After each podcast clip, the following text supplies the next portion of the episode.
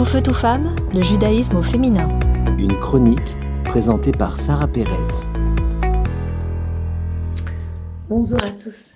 Alors aujourd'hui, ma dernière rubrique de l'année avant les vacances. Et je voudrais parler d'un sujet qui me tient à cœur. Si vous m'avez suivi cette année, j'ai dû mentionner que j'ai un enfant qui a 14 ans et demi, bientôt 15, Baruch Hashem, et qui est autiste. Et j'avais envie de partager mon expérience euh, juste quelques mots pour expliquer aux gens.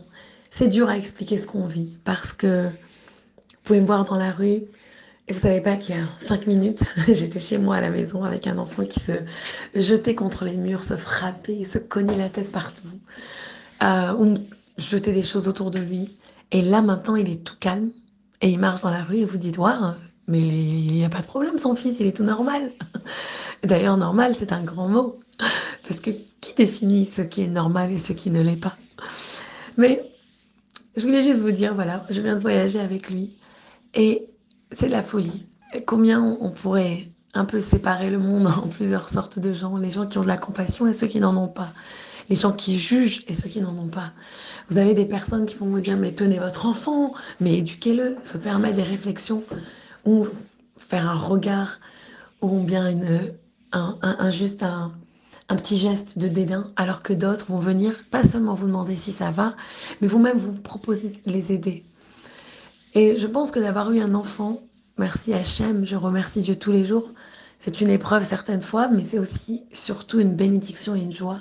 Cet enfant m'a apporté énormément, il m'a appris à être plus patiente, plus gentille, moins de jugement. Euh, ça, ça m'a vraiment transformé ma personne et ma vie et toute ma famille. Euh, et ça, c'est extraordinaire. Mais vraiment, pourquoi je fais cette rubrique-là C'est pour vous dire quand des fois vous voyez des choses, vous voyez des gens, vous voyez des enfants, ne jugez pas. Personne ne sait ce qui se passe derrière. Personne ne sait comment ça se passe, qu'est-ce qui se fait, qu'est-ce qui n'est pas encore fait, qu'est-ce qui est pris en charge, pas pris en charge. Juste dites-vous que la personne en face de vous fait de son mieux.